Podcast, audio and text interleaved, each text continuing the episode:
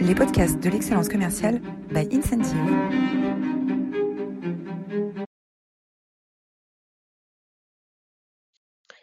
Bonjour à tous et bienvenue pour cette nouvelle édition, première édition euh, de l'année 2022 des masterclass de l'excellence commerciale. Et pour bien commencer l'année, on a l'immense honneur et le grand plaisir d'accueillir Loïc Simon. Bonjour Loïc. Bonjour Roland. Bonjour Margot. Donc Loïc, fondateur du Social Selling Forum et du Alternative Forum, euh, grand communicant sur les réseaux sociaux euh, devant l'éternel. Et euh, aujourd'hui, on va parler de vente inversée. tout se chamboule, même la vente. Et, c'est un, concept qu'on connaît déjà depuis longtemps en marketing. Et Loïc va nous expliquer comment on applique ce concept-là euh, euh, dans l'univers de la vente. Euh, alors avant de commencer, bah, vous êtes toujours aussi formidable aujourd'hui. Vous êtes 254 inscrits pour suivre en live ou en replay pour ceux qui ne peuvent pas se joindre à nous aujourd'hui. Loïc.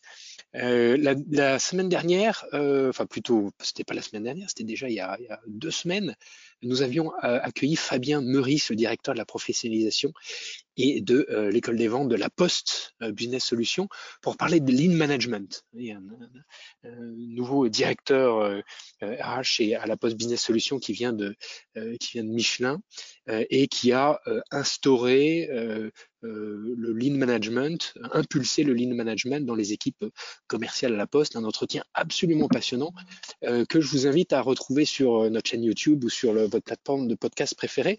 on a vu notamment comment euh, Fabien, euh, à travers, euh, à travers cette formation lean management des équipes de la Poste, conseillait le fameux YOP, hein, les yeux, les oreilles et les pieds, parce que c'est ceux qui font qui savent et pour résoudre les problèmes, rien ne vaut d'aller sur le terrain, relever les manches pour trouver des solutions concrètes avec les, équipes donc, je vous invite à retrouver cette, euh, brillante masterclass de, Fabien Maurice sur, euh, YouTube. Euh, alors très rapidement, euh, Incentive, Incentive, c'est une euh, plateforme de management commercial qui répond à un besoin d'équiper les managers avec des nouveaux outils pour mieux coacher leurs équipes à l'heure où on a tous sur nos téléphones des applications de sport connecté euh, ou des applications pour apprendre des nouvelles langues ou pour partager des recettes avec des inconnus. Dans les entreprises, on se retrouve souvent face à des outils qui n'ont pas beaucoup changé ces dernières années, qui sont des fichiers Excel euh, et, euh, et, des emails et des réseaux sociaux d'entreprise. Et donc, les bons coachs ont des bons outils. Incentive est là pour vous aider à euh, accélérer la croissance. On a contribué à 370 millions euh, d'euros pour nos clients dans des univers euh, aussi différents que la banque, l'assurance, la santé, les technologies ou la distribution. Voilà. Un grand merci de, de, votre fidélité. Donc aujourd'hui, nous accueillons Loïc. Et Margot, est-ce que tu peux nous dresser le portrait de Loïc? Qui est Loïc Simon? Bien sûr. Bonjour à tous avant tout. Loïc Simon, après vos études à l'EDEC, vous commencez votre carrière chez IBM en tant qu'ingénieur commercial puis vous grimpez les échelons et vous vous spécialisez dans l'animation de réseaux de partenaires commerciaux. C'est pourquoi vous lancez dans le développement et la promotion dans le monde entier de la vente de logiciels IBM, puis du SaaS et du cloud. Vous aimez vous définir comme un digital native des années 80.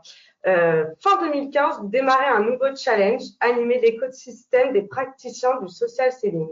Vous définissez le social selling comme l'art et la manière d'utiliser les réseaux sociaux pour se vendre.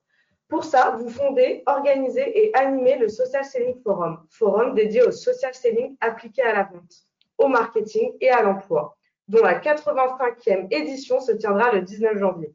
Enfin, en 2021, vous lancez une seconde initiative majeure, Alternative Forum, un nouveau temps fort mensuel d'échange et de partage sur les modèles alternatifs d'organisation.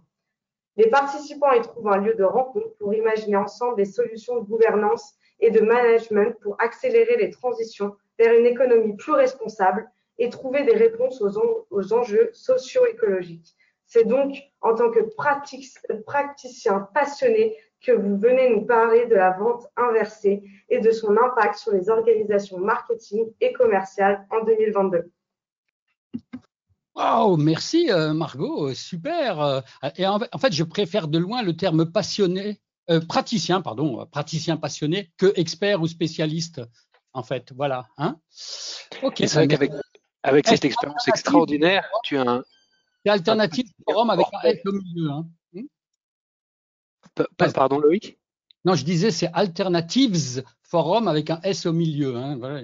Et avec un Alternatives Forum, absolument. Absolument. Alors, euh, on va commencer peut-être par euh, euh, ce, concept de, vente inversée. On connaît, on connaît le pool marketing avec toute la création de contenu pour générer de l'intérêt du client pour la marque, puis ensuite de la marque vers le produit. en B2B, maintenant, c'est on estime qu'il y a plus de 50% des budgets marketing qui sont euh, orientés vers le pull marketing plutôt que le push marketing. Euh, aujourd'hui, on va parler de euh, vente inversée. De vente inversée. alors, qu'est-ce que c'est que la vente inversée, Loïc? Alors déjà, c'est dans un contexte plutôt de vente qu'on appelle complexe hein, ou d'achat complexe, dans lequel vous avez des équipes commerciales, vous avez des dirigeants commerciaux, vous avez face à des, équipes qui vont travailler de manière solidaire, et face à vous, vous allez avoir euh, d'ailleurs une équipe, un, centre d'achat, un, certain nombre de personnes qui vont faire l'achat de cette euh, de cette chose relativement complexe, comme par exemple les, logiciels d'incentive ou comme par exemple des, des services euh, des services complexes de, consulting, etc etc., ou des machines-outils, ou ce genre de choses. Hein. On est donc dans ce contexte-là. Et dans ce contexte-là, la vente inversée, en fait, ça consiste à ce que les commerciaux aient une, relation transactionnelle, commerciale, dans les rendez-vous, dans, toute leur interaction avec les clients, dans lesquels, justement, l'écoute et le questionnement sont inversés. Je m'explique. D'habitude, on dit toujours, depuis 45 ans que je fais de la vente complexe, parce que moi j'ai commencé, vous voyez, j'ai 65 ans, donc ça fait un peu plus que 40 ans que, je fais de la vente. eh bien, on a toujours dit, euh, toi le commercial, tu as deux oreilles et une bouche, c'est pour écouter deux fois plus le client que pour parler. Hein. Vous vous souvenez de ça? C'est un paradigme qu'on entend encore énormément. De même façon, on dit, euh, euh, dans la première visite que tu vas faire chez ton prospect, tu vas le questionner, tu vas l'interroger sur ses besoins, etc. Tu vas le laisser parler, tu vas, tu vas le laisser pitcher euh, son besoin, etc. D'accord? Ça, on connaît bien. Euh, dans la vente inversée, c'est l'inverse. Dans la vente inversée, c'est le client qui interroge, qui questionne le vendeur, le commercial. Hein. C'est le client qui écoute et c'est le commercial qui parle plus. Et donc là, c'est l'inverse, c'est le client qui a deux oreilles et une bouche en fait. Pourquoi? Et on va voir après quelles sont les, caractéristiques ou les prérequis d'ailleurs hein, et les avantages de cette vente inversée. Parce que tout simplement, le commercial est connu d'avance par le client avant le premier rendez-vous, qu'il soit physique d'ailleurs ou en visio-vente, hein, d'accord? Et il est connu d'avance pourquoi? Parce qu'il sait exprimer sur un certain nombre de supports, comme les réseaux sociaux, par exemple, on parle de LinkedIn beaucoup, on parle de social selling. Donc, le vendeur a exprimé ses convictions, a exprimé sa compétence, a, a créé la confiance par des interactions avec ses prospects et ses clients. Et comme il a créé la confiance, et comme il, a montré tout, ce dont il savait parler, en fait, et, tout ce qu'il savait apporter comme valeur, comme valeur ajoutée, comme valeur éducative, comme solution, etc., à, ses clients, lorsqu'il va venir voir le, prospect pour cette première vraie visite transactionnelle pour laquelle il y a bien sûr un besoin, etc., etc., eh bien, le prospect va s'attendre, le client futur va s'attendre à ce que ce commercial passe en fait comme un show en live qu'il connaît déjà parce qu'il l'a déjà vu interagir par le passé dans les, dans les semaines, les jours, etc. qui ont suivi, qui ont précédé sur, entre autres, les réseaux sociaux, que ce soit d'ailleurs par des posts, par des interactions, par des commentaires, par des vidéos, par des, par des podcasts, podcasts, parce que vous voulez en fait. Hein. Et donc c'est le client qui va interroger, un peu comme dans une classe inversée aussi, où c'est les, les, comment dirais-je, les élèves qui ont déjà pris plein d'informations au préalable et qui vont poser des questions au, au professeur. Ce n'est plus euh, l'inverse en fait. Voilà. Alors, on, ah. dit que, on dit que dans un processus de vente B2B, euh, aujourd'hui, 70% du processus de vente se fait avant le premier contact avec un commercial, à travers des recherches sur Internet, à travers euh, les différents contenus que l'entreprise met à disposition de ses prospects et de ses clients. Euh, finalement, le client, il en sait de plus en plus sur le marché, sur le produit, sur l'entreprise, ce qui euh, met une, une, une pression d'expertise importante sur le, sur le commercial B2B. Euh, à partir du moment où le client a cette connaissance, il y a finalement un rapport de force qui est en train de s'inverser. Comment est-ce que le commercial peut retrouver une crédibilité, peut retrouver un ascendant sur son client dans ces conditions-là? Et finalement, on arrive à la, à la question, qu'est-ce qu'il faut pour créer les conditions d'une vente inversée efficace? Eh bien justement, ce que doit faire le commercial, et je dis bien le commercial, et je ne dis pas uniquement l'entreprise au travers de, son web, au travers de ses pages entreprises, au travers de son marketing d'attraction ou, de pool ou de push. Hein.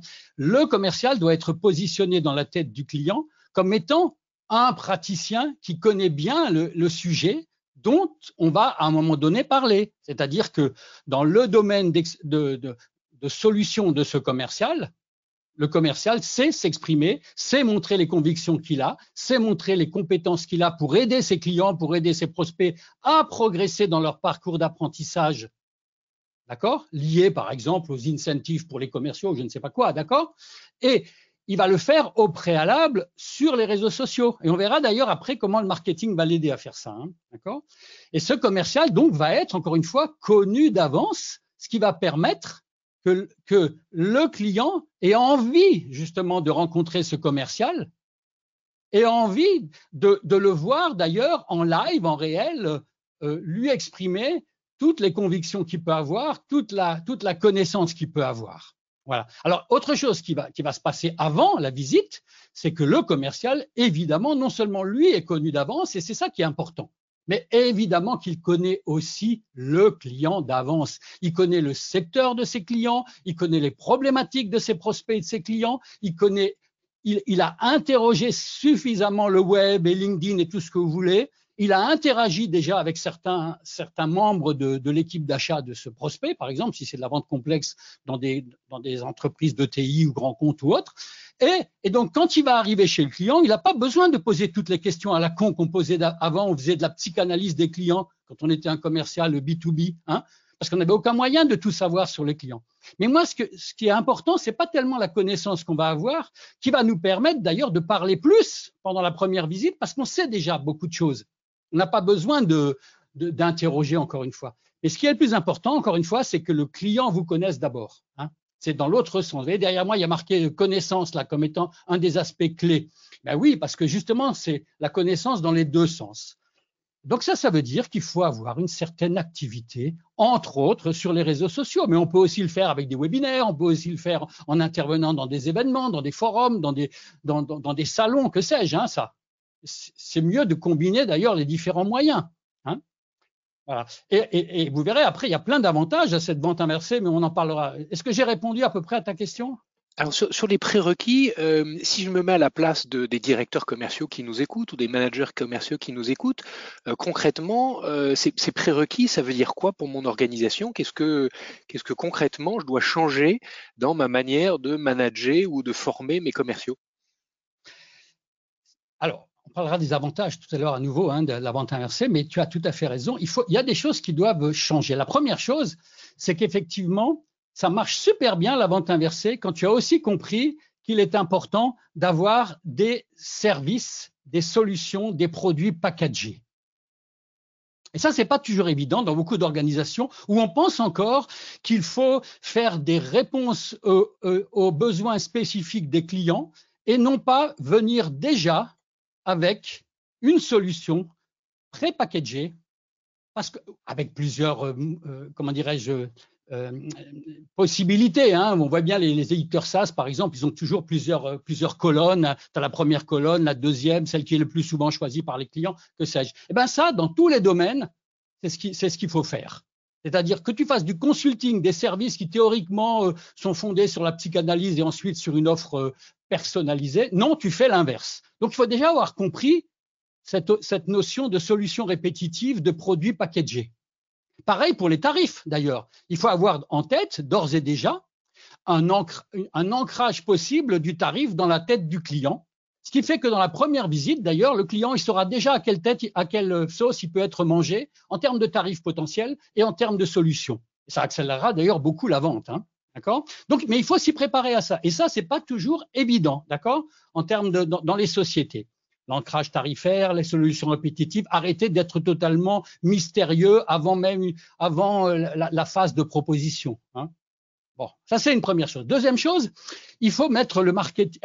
Au niveau du directeur commercial, il faut qu'il pense plus en, tant que directeur de casting, comme dirait mon ami euh, Philippe Deliège. D'ailleurs, ça me permet de, faire la pub tout de suite du meilleur livre de social selling et de vente des années 2020, qui est celui-ci, Être connu d'avance accélère la vente.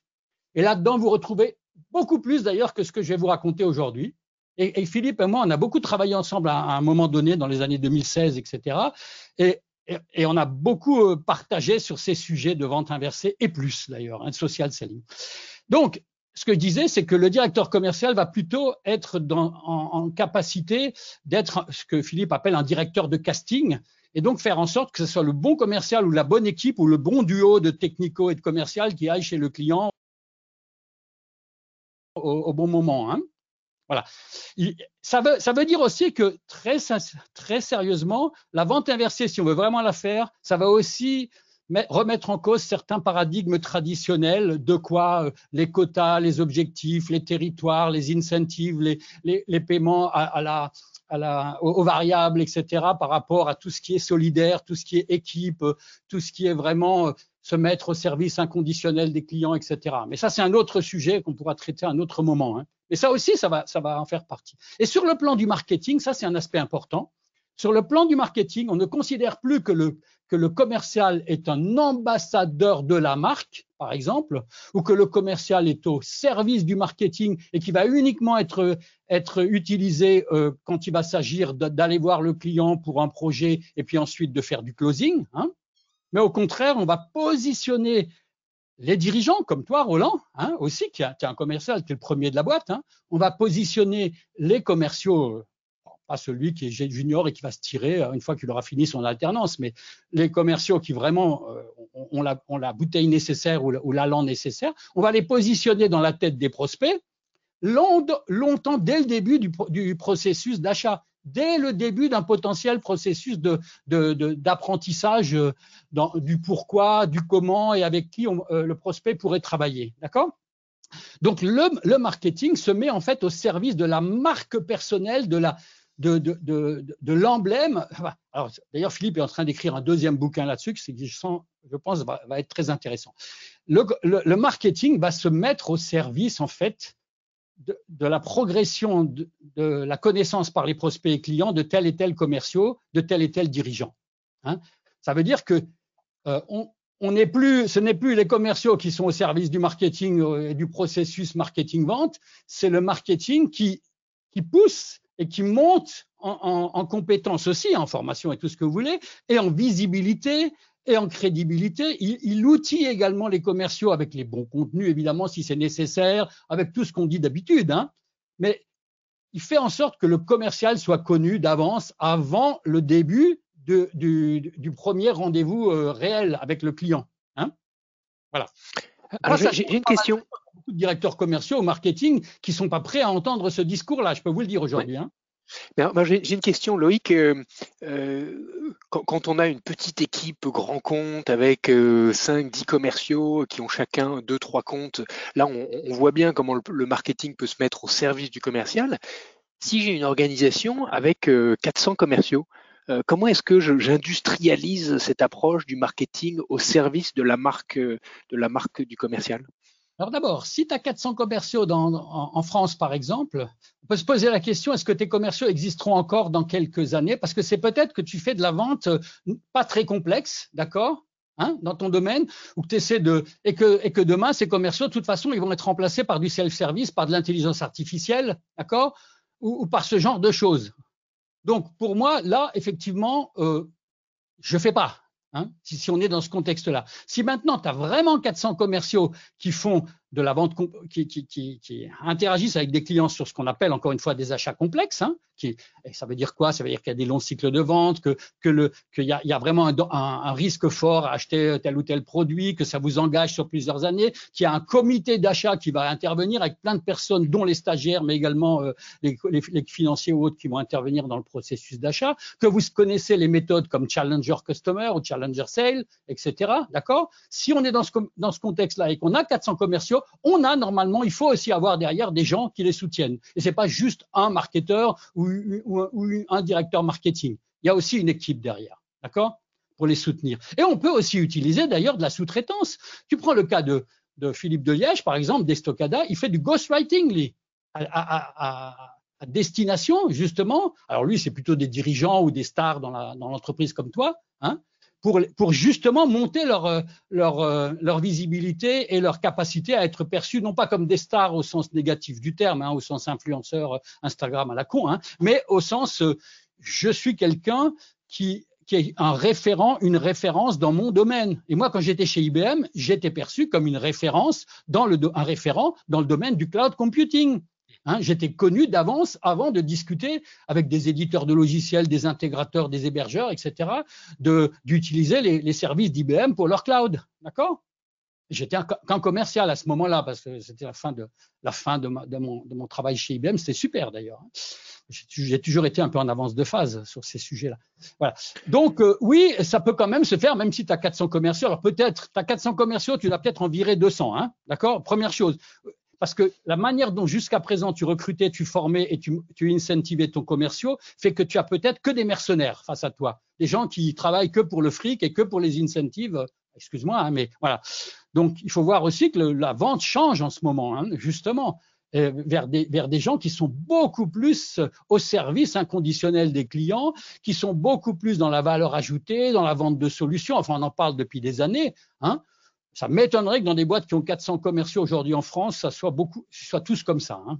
Moi, j'en forme quelquefois euh, en, social selling, je donnerai pas des noms, hein, mais euh, bon, il y en a, on peut les virer, hein, d'accord?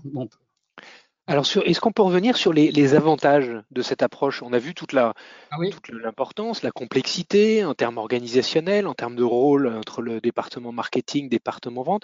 Qu'est-ce qu'on peut attendre comme avantage concret de la mise en œuvre de cette approche euh, de, vente inversée? Alors, il y, a, il y a le mot accélère la vente. Clairement, c'est le moyen d'accélérer le cycle de vente de façon fantastique. Pourquoi? Parce qu'effectivement, si vous imaginez que vous n'avez pas besoin de vous présenter, par exemple, quand vous venez dans la première visite avec le client, il vous connaît déjà, d'accord? Il n'a pas besoin de se présenter pendant des heures et des heures. Vous n'avez pas besoin, puisque vous avez des solutions répétitives, puisque vous avez un, un, une capacité à ancrer des tarifs, vous n'avez pas besoin de revenir X fois et de faire des rendez-vous X fois avec le client. Et très souvent, dans ce contexte-là, on vend à la première visite. Peut-être pas quand c'est quand c'est des centrales nucléaires, hein, c'est autre chose. Mais voilà. Moi aujourd'hui et Philippe et plein d'autres, on vend en général à la première visite chez le client. Parce qu'on a, on a déjà prévendu avant, il nous connaît, il a confiance. Et là, c'est pareil, la confiance précède la confidence. Si vous avez quand même quelques questions à poser au client, comme il est déjà en confiance avec vous avant la première visite, eh bien, si vous voulez quand même un peu le psychanalyser sur certains aspects, il sera content de vous donner, de, vous répondre. Hein. Et ce que vous aurez fait surtout, c'est que votre pitch, il va être directement bien ciblé par rapport aux problématiques que vous avez, que vous connaissez déjà hein, chez le client normalement, hein, si vous avez bien fait votre travail. Puisque le client vous a appelé parce qu'il s'était auto-qualifié d'ailleurs, ou vous l'avez appelé parce que c'est quelqu'un qui peut vraiment avoir besoin de vos services. Attention, là on est aussi dans un contexte où il va falloir euh, euh, mélanger ces différentes composantes dont j'ai parlé tout à l'heure pour faire en sorte d'être en face des bons clients au bon moment. Hein, D'accord? Hmm? Et dans ce cas-là, autre chose, comme vous avez une, une offre prépackagée, ben, dès la première visite, il sait à, quelle sauce il peut être mangé. Comme vous avez un, ancrage tarifaire, ben, dès la première visite, il, sait si ça peut le faire ou pas. Comme, on sait qu'il a plusieurs autres euh, parties prenantes dans l'entreprise qui vont participer à l'achat, il a déjà tous les éléments pour discuter avec ses collègues, si c'est si c'est euh, le challenger customer qui va bien, hein, si c'est la bonne personne, hein, d'accord, dans, la société. évidemment, hein, si vous voyez n'importe quel euh, personne qui n'est pas, qui n'est pas en, charge réellement de ce projet, ça va pas le faire. Voilà. Euh, autre chose, vous avez euh, le delivery ensuite peut aussi être facilité. Parce que comme vous faites de la vente répétitive, de solutions répétitives, bah, c'est plus facile de délivrer de services derrière. Et vous avez moins de loups qui, arrivent par la suite parce qu'on a vendu un super projet à un client, puis derrière, on se rend compte que ça ne le fait pas. Hein. D'accord? Donc, il y, a beaucoup d'avantages, euh, le taux de conversion, etc.. Mais encore une fois, c'est dans, la, rapidité, l'accélération de la vente dont on sait qu'elle est basée sur la confiance hein, au départ. Et, encore une fois, le fait d'être connu d'avance fait qu'on est déjà en confiance. Voilà. Euh, bon, je pourrais, j'aurais d'autres. Sur, sur euh, concrètement, si on revient sur le, la mise en œuvre pragmatique, euh, mettons que j'ai une organisation, alors peut-être pas 400 commerciaux, on va prendre une organisation avec 70 commerciaux qui ont, qui sont sectorisés. comment, alors qui sont soit sectorisés géographiquement, soit qui sont sectorisés par industrie, euh, parce qu'il y a des, besoins spécifiques euh, de, mes produits ou de mes services euh, à, chaque, industrie. comment est-ce que concrètement l'organisation peut mettre en œuvre cette démarche du marketing au service de l'image et de la notoriété du commercial avec et comment je peux combiner ça avec une segmentation? Alors, Écoute, c'est pas pas très différent de la manière dont aujourd'hui on fait de la vente de solutions, hein, euh, telle que telle qu'elle est promue par tout le monde, hein, y compris mes copains des DCF et compagnie, hein, d'accord? Pas différent.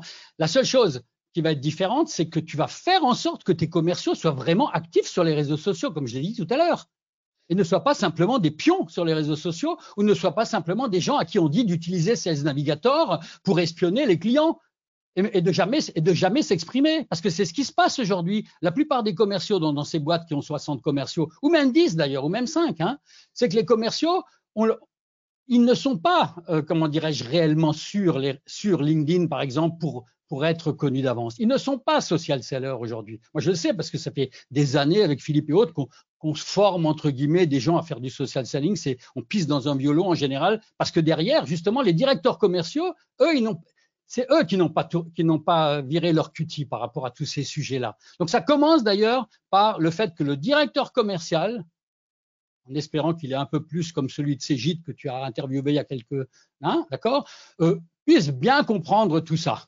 d'accord, comprendre qu'il y a des choses qui ont changé. Et ça, c'est pas évident. C'est pour ça qu'il faut lire le bouquin de Philippe, qui est orienté d'ailleurs directeur commercial et marketing, et non pas trucs et astuces LinkedIn dont on n'a rien à, péter, d'accord hein ce pas les trucs astuces qui sont importantes là-dedans, c'est la stratégie qu'on met en place. Et donc, ce qu'il faut, c'est commencer par ça. Une fois que le, les directeurs commerciaux et marketing sont persuadés du, du, pourquoi et du comment de la vente inversée, d'accord? Derrière, ça veut dire former les commerciaux aux réseaux sociaux correctement. Ça veut dire effectivement mettre derrière eux une petite équipe, y compris et potentiellement avec des, gens qui externes, hein, qui vont les, coacher, qui vont les emmener, qui vont les, faire en sorte qu'ils existent effectivement sur les, réseaux sociaux. Alors ça veut aussi dire que en termes de spécialisation des commerciaux, attention, hein, il faut, il faut revoir la manière dont, dont chacun peut effectivement être un spécialiste, un praticien dans son domaine.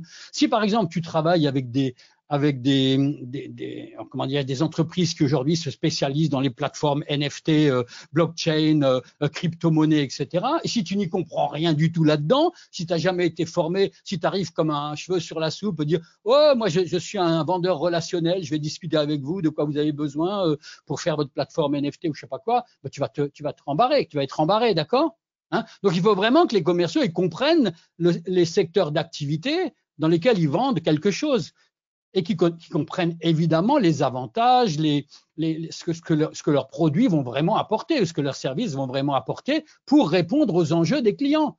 Hein Donc ils savent, ils savent éduquer le client. Un commercial, il faut leur apprendre à éduquer le client sur pourquoi j'ai besoin de me transformer.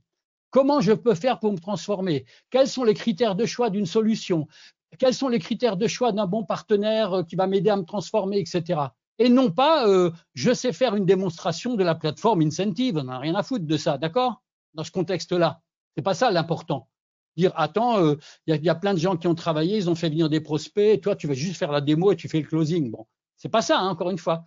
Donc ça veut dire qu'il faut avoir cette approche de challenger customer, cette approche de solution selling dont on parle euh, tout le temps, quoi, hein, réellement. Hein et donc ça, c'est le prérequis.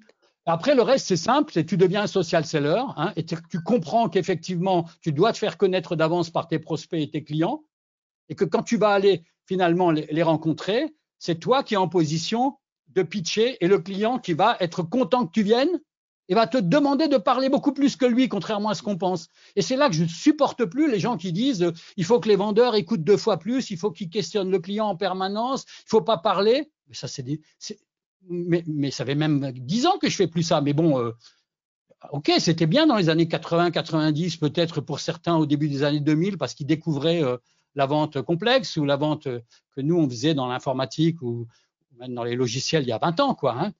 Bon, voilà. Donc, et, alors Loïc, comment est-ce que ça transforme le rôle du manager de proximité qui est au cœur de beaucoup de transformations On travaille énormément avec nos clients sur euh, comment est-ce qu'on aide les managers à devenir de meilleurs coachs? Parce qu'on sait que les transformations, elles réussissent quand on, a embarqué le, management intermédiaire. Et elles échouent si on, a, échoué à, embarquer ce management intermédiaire. Quel est le nouveau rôle du management de proximité dans cette vente inversée? Déjà, c'est pareil, il faut qu'il ait compris autant que le directeur commercial, évidemment. Hein. Et deuxièmement, il faut, nommer des managers de proximité qui soient vraiment des leaders et non pas des managers. Hein. Il y a plein de gens qui en parlent en permanence. Je suis sûr que tu as interviewé plein de gens sur ce sujet-là, hein, qui expliquent que le manager de demain, c'est pas pas le petit chef KPI processus reporting, KPI processus reporting. Parce que ça, c'est pareil, ça marche pas. Donc, je dis pas que tout le monde doit devenir une entreprise altruiste s'enrichir en donnant tout, se mettre au service inconditionnel des clients, etc. Ah, ne plus avoir d'ailleurs toutes ces équipes, euh, euh, comment dirais-je, pyramidales euh, telles que qu'on les connaît. Hein, je dis pas ça, encore que, encore que, si je le dis quand même. Hein, mais bon, mais si on a le manager de proximité, pour, moi, c'est un, il se met au service de son équipe en fait. Il se met lui aussi au service de son équipe. Voilà. C'est dans l'autre sens. Hein. Il met son ego au service du projet. Il met pas, il met pas son, équipe aussi. Mais, tout ça, c'est plutôt des, questions que tu peux traiter avec plein d'autres personnes qu'avec moi. Hein. Ça n'a rien de spécial par rapport à la banque inversée non plus. Hein. Voilà. Mais écoute, un, immense merci euh, Loïc pour cet entretien. On arrive à la fin de notre demi-heure et comme tu le sais, on est très euh, rigoureux sur le, timing au vu des agendas serrés de nos auditeurs. Euh, deux questions qu'on pose traditionnellement à la fin de ces, temps, ces masterclass. Quelle est ta plus belle expérience de management? Alors, moi, j'ai deux types d'expériences de management. Il y, en a, où c'est moi qui étais manager et d'autres où, c'est, d'autres qui ont été managers. Ben moi, la, meilleure expérience que j'ai, c'est celle de, mon manager quand j'étais jeune ingénieur d'affaires chez IBM à, Strasbourg à l'époque et je m'occupais d'ailleurs d'aider des partenaires commerciaux à, être plus efficaces. Donc, je faisais de l'effet de levier, hein, d'accord hein. c'est ça qui est bien avec les partenaires commerciaux. Ça a été ma, ma vie et j'ai beaucoup aimé ça, moi. Eh bien, c'est mon manager qui, effectivement, dès le départ, avait confiance en moi. D'accord? Ma plus belle expérience, c'est le, deuxième ou troisième manager, chef des ventes chez IBM, on appelait ça, que j'ai eu, qui effectivement, voyant que j'étais quelqu'un euh, qui, qui, qui était passionné par ce que je faisais, qui était innovant, etc., eh bien, il m'a laissé faire, justement. Il m'a laissé faire. Il m'a mis, il m'a enlevé la bride du cou, d'accord? La première année, première année de territoire, je me, souviens, je me suis complètement planté d'ailleurs, comme souvent, parce que j'étais en charge d'affaires nouvelles en Haute-Saône, Belfort-Montbéliard. Hein. la deuxième année, j'ai fait 150% de mon quota. Et puis après, j'ai été dans ce qu'on appelle les, euh, leaders, etc. À l'époque, on allait en voyage. Euh, j'espère qu'on n'y va plus d'ailleurs dans des endroits comme Dubaï et compagnie. Voilà. Euh, ok. Donc ça, c'est mon expérience, c'était justement euh, d'avoir le bon chef des ventes, le bon leader et non pas juste le KPI processus reporting. Qui te fasse confiance, qui te fasse confiance et qui te laisse, qui te laisse libre. Et ta citation préférée, Loïc? Don't ask for permission, just do it. Ne demandez pas la permission. Alors, si vous êtes un commercial, par exemple, Hein, dans une entreprise, moi j'étais chez IBM, hein, ne demandez pas la permission à votre marketing, ne demandez pas la permission à votre directeur commercial ou manager qui peut-être est un de ces petits chefs KPI Processus Reporting. Vous faites, y compris contre quelquefois le marketing. C'est ce qui m'est arrivé à la fin chez IBM quand je faisais le Club Alliance pour le cloud. Ils, avaient des, ça leur hérissait le poil de voir que je faisais entre guillemets du marketing. Pour eux, c'était du marketing et pas de la et pas de la vente. Alors j'utilisais déjà depuis des années les, blogs, les réseaux sociaux, etc. Justement. Ben, faites-le. Parce qu'une fois que ça aura réussi, il y aura le directeur marketing qui viendra vous voir et dire Oh, félicitations, nous avons fait un truc génial cette année, etc. Donc, don't ask for permission, just do it. Et après, vous just do it. Quelle, quelle, quelle, phrase extraordinaire pour commencer 2022 avec toi, Loïc. Un immense merci. Quelques ressources, quelques idées bonus euh, alors bien sûr, la, la, ta newsletter, hein, la newsletter euh, Alternatives euh, sur sur LinkedIn, ta chaîne Social Selling Forum également sur sur sur YouTube hein, où on va retrouver l'ensemble de tes interventions et des, et des vidéos. le livre que tu as mentionné de Philippe de Liège, Être connu d'avance, accélérer la vente, hein, devenir social seller, le livre à destination des euh, directeurs et des managers commerciaux. Et puis un livre euh, de trucs et astuces hein, de euh, Jordi Manet, 22 stratégies push et pull pour attirer les nouveaux clients. Un, immense merci de votre fidélité, un immense merci à Loïc pour ton enthousiasme et, ta passion autour de cette vente inversée, avec certaines idées reçues que tu viens que tu viens de bousculer. Euh, avec, euh, avec justesse. C'est exactement ce qu'on adore dans les masterclass de l'excellence commerciale. Euh, c'est de repartir avec dans notre bagage quelques idées à mettre en œuvre dès, dès la semaine prochaine. Et je vous invite à vous inscrire dès maintenant pour un entretien absolument exceptionnel avec Jacques Attali la semaine prochaine. Ce sera le 13 janvier à 11h30. Il viendra nous présenter son ouvrage, son dernier ouvrage, Faire réussir la France, 30 réformes majeures et 250 actions urgentes. Euh, il a tenu à, venir présenter cet ouvrage auprès de la communauté des directeurs commerciaux que nous représentons parce que les directeurs commerciaux euh, les directeurs et les managers commerciaux, c'est-à-dire vous, c'est vous qui faites la croissance de la France et Jacques Attali viendra euh, répondre à euh, toutes vos questions et présenter son dernier livre le, la semaine prochaine. Je vous souhaite à tous une excellente journée. Merci encore Loïc pour euh, ton enthousiasme et pour cet entretien exceptionnel. Et je vous donne rendez-vous à tous la semaine prochaine. Au revoir. Merci à toi. Merci. Retrouvez-moi d'ailleurs. Hein.